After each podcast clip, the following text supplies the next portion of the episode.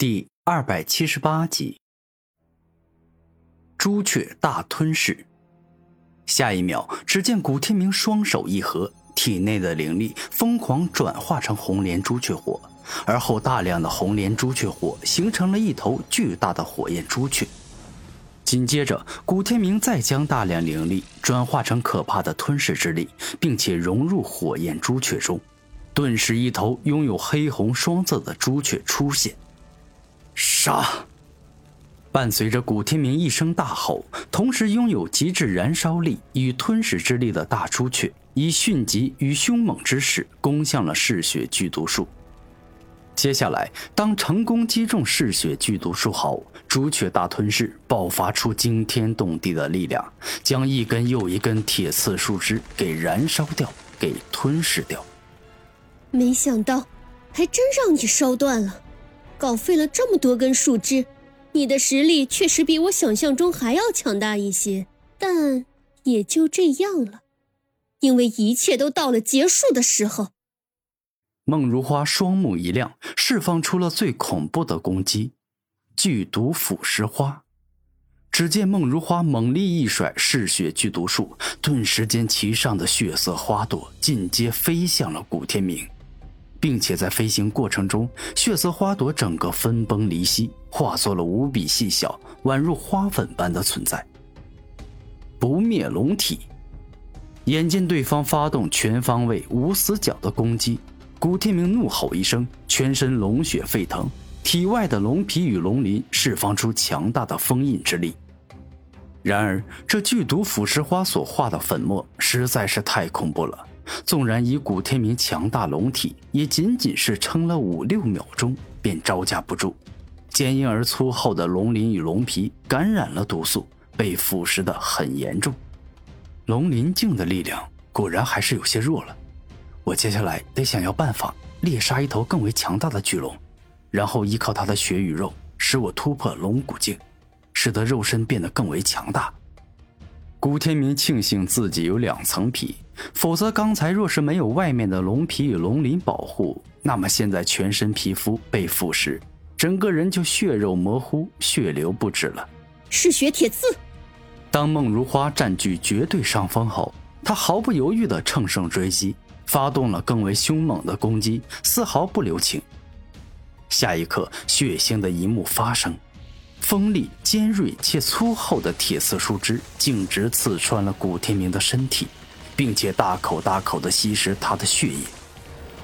神奇的一幕发生：当嗜血剧毒树的铁刺吸食了古天明的血液后，他的树枝上长出了一朵又一朵的血色之花，就像一棵只有吸食人血才能开出花的妖树一样。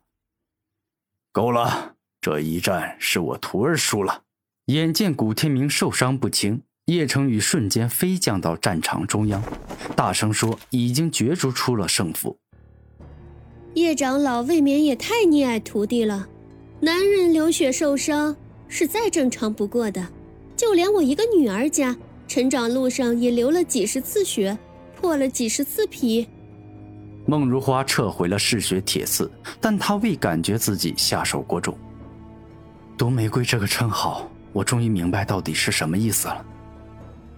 古天明捂住自己的伤口，在内心说道：“孟如花就是一个看上去长得很美，但实际上会吸血吃人的歹毒女。”天明，赶快吃下这疗伤丹药，你失血不少，得要补补。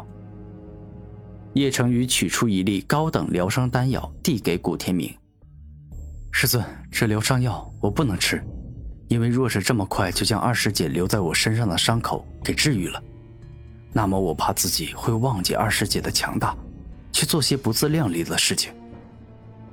古天明连连摇头，看着叶成宇，故意说道：“说得好，男人的伤疤是荣耀，而今这一战，你也明白了准天骄的实力是有多么的恐怖，所以你以后要更加虚心。”自己没本事没关系，但万万不可骄傲自大，去想些自己根本不可能得到的东西。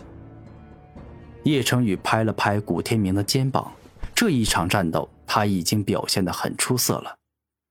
古天明点头，而后看着超凡之体正在缓缓治愈自身的伤口，内心忍不住想到：孟如花与凌晨都这么厉害了，那么其他三大顶级宗门的天骄与准天骄，又会拥有什么样让人叹为观止的武魂能力？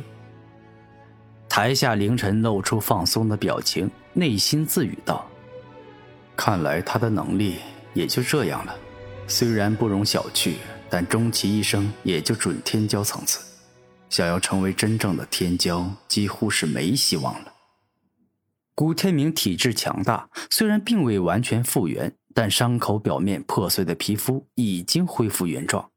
只要过上一天，血与肉再生完毕，即可回归到巅峰状态。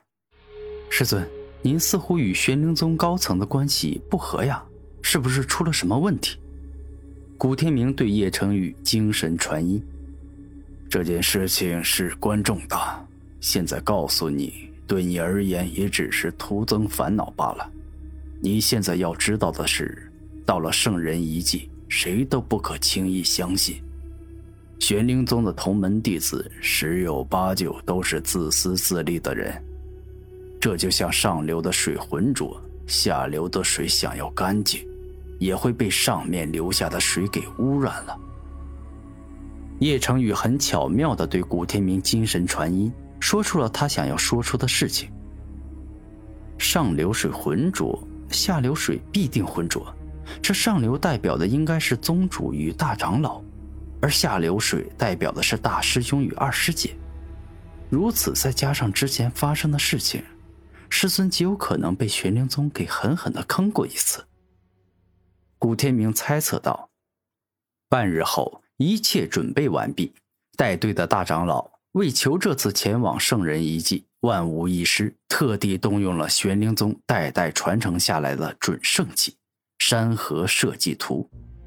这件准圣器可是了不得，因为它是拿万里山河，也就是足有五百万米长的山岭与河流炼制而成的。”一旦动用山河设计图，它就能将敌人永久困在里面，就像真实的世界一样。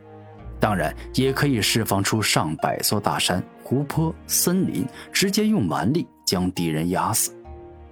这次带去的弟子都是玄灵宗最宝贵的财富，他们今后都将成为玄灵宗的高层，所以半点差错也不能有，故此才特地动用了山河设计图。而我真正意义上不算玄灵宗的人，自然不能把山河设计图交给我，让我带队前往。叶成宇看着玄机子取出山河设计图，缓缓叹了口气。